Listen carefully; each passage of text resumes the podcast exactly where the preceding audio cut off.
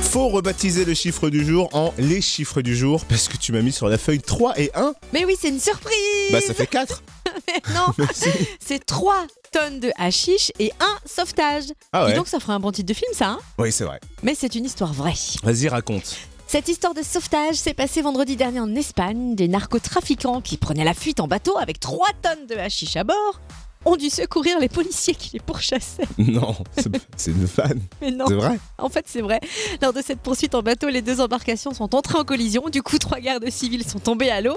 Et les malfaiteurs pourchassés ont reçu l'ordre de les sauver. Ce qu'ils ont fait. Mais c'est qui qui a donné l'ordre Un agent de la garde civile qui était en fait dans un hélicoptère avec un mégaphone. D'accord, mais du coup, les mecs, ils ont été arrêtés après, quoi. Ah, ça oui, et Merci, effectivement. monsieur. Allez, en prison. Ouais, et maintenant. ce n'est pas parce qu'ils ont sauvé effectivement les policiers qu'ils allaient échapper à la sanction. Pour cause, hein, il y a délit quand même, délit de trafic de drogue avec plus de 80 ballots de hashish saisis pour un poids d'environ 3 tonnes, qui aussi était tombé à l'eau d'ailleurs. Il y a que leur peine qui est pas tombée à l'eau, non C'est ça.